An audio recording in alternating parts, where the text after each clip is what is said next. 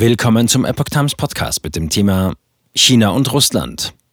UNO weigert sich, Nord Stream-Anschläge zu untersuchen. Peking und Moskau sind empört.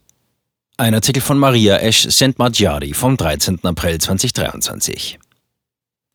Russland und China sind über die Weigerung der UNO empört. Wollen oder trauen sie sich nicht, die Verantwortlichen für den Terroranschlag auf die Nord Stream-Anlage zu finden? Der Kreml hält an der internationalen Untersuchung der Explosion von Nord Stream 2 fest und das trotz einer UNO-Blockade der Vorwoche.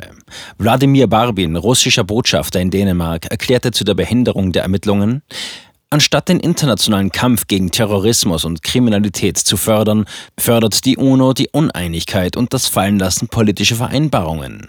Zitat Ende. Der UN-Sicherheitsrat hatte keine umfassende Untersuchung der Nord Stream-Explosion befürwortet. Nur Brasilien unterstützte den russisch-chinesischen Resolutionsvorschlag, alle anderen stimmten dagegen.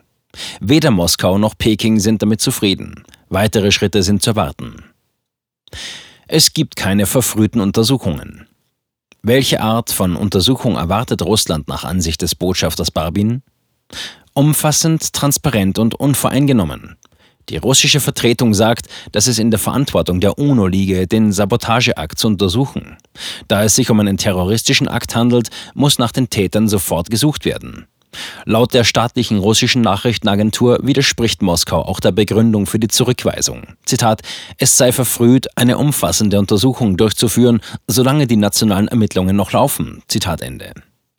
Barbin, der russische Diplomat, sagte, es sei Unsinn, dass Russlands gemeinsamer Resolutionsvorschlag mit China nationale Ermittlungen behindern könnte. Vielmehr ist es denkbar, dass die Länder, die die Ermittlungen derzeit auf nationaler Ebene durchführen, Russland nicht einbeziehen wollen.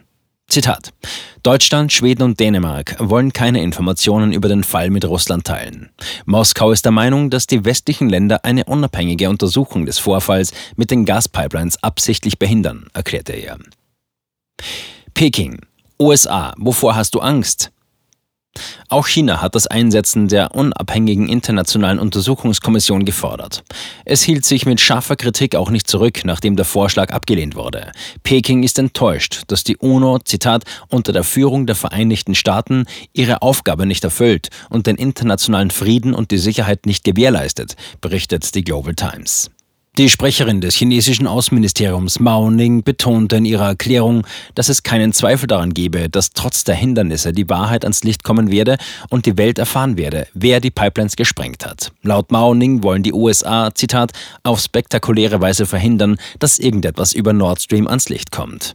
Wovor habt ihr Angst, USA? fragte er ganz konkret und fügte hinzu, dass Peking daran arbeiten werde, herauszufinden, wer hinter dem Terroranschlag steckt. Die Täter müssen vor Gericht gestellt werden, betonte Mao. Tang Bei, Professor an der Universität für internationale Studien in Shanghai, schlug vor, dass Russland einen weiteren Resolutionsentwurf vorlegen sollte.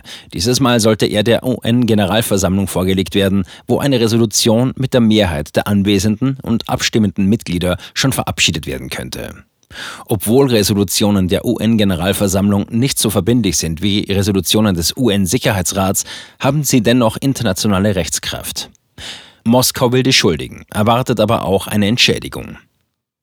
Der wirtschaftliche Schaden ist außergewöhnlich. Die Pipeline, die Russland und Deutschland unter der Ostsee verbindet, könnte bis zu 110 Milliarden Kubikmeter Gas pro Jahr exportieren. Das ist mehr als die gesamten 101 Milliarden Kubikmeter russischer Gasexporte im vergangenen Jahr, berichtet das Wirtschaftsportal vg.hu.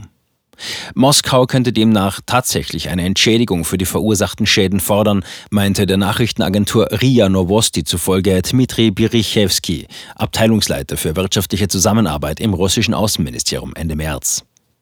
Derzeit gibt es auch noch keine Pläne, die Pipelines wiederherzustellen. Für eine mögliche Entschädigung müssen zunächst die Verursacher ermittelt werden. Kreml-Sprecher Dmitri Peskov erklärte bei einem Briefing am 27. März, sollte es sich um Sabotage durch einen oder mehrere Staaten handeln, so ist eine Entschädigung sicherlich gerechtfertigt. Zitat Ende. Weiter fügte er hinzu, dass es sich um einen groß angelegten Sabotageakt und einen terroristischen Angriff auf kritische Infrastrukturen handele. Zitat, die bisherigen Beweise zeigen, dass dies nicht ohne das gesamte Arsenal der Beteiligung von Staaten und speziellen Regierungsdiensten durchgeführt werden kann, erläutert Peskov. Auch wenn die Ermittlung der Beweise sich als schwierig erweist, beharrt Russland darauf, den Vorfall weiter zu untersuchen.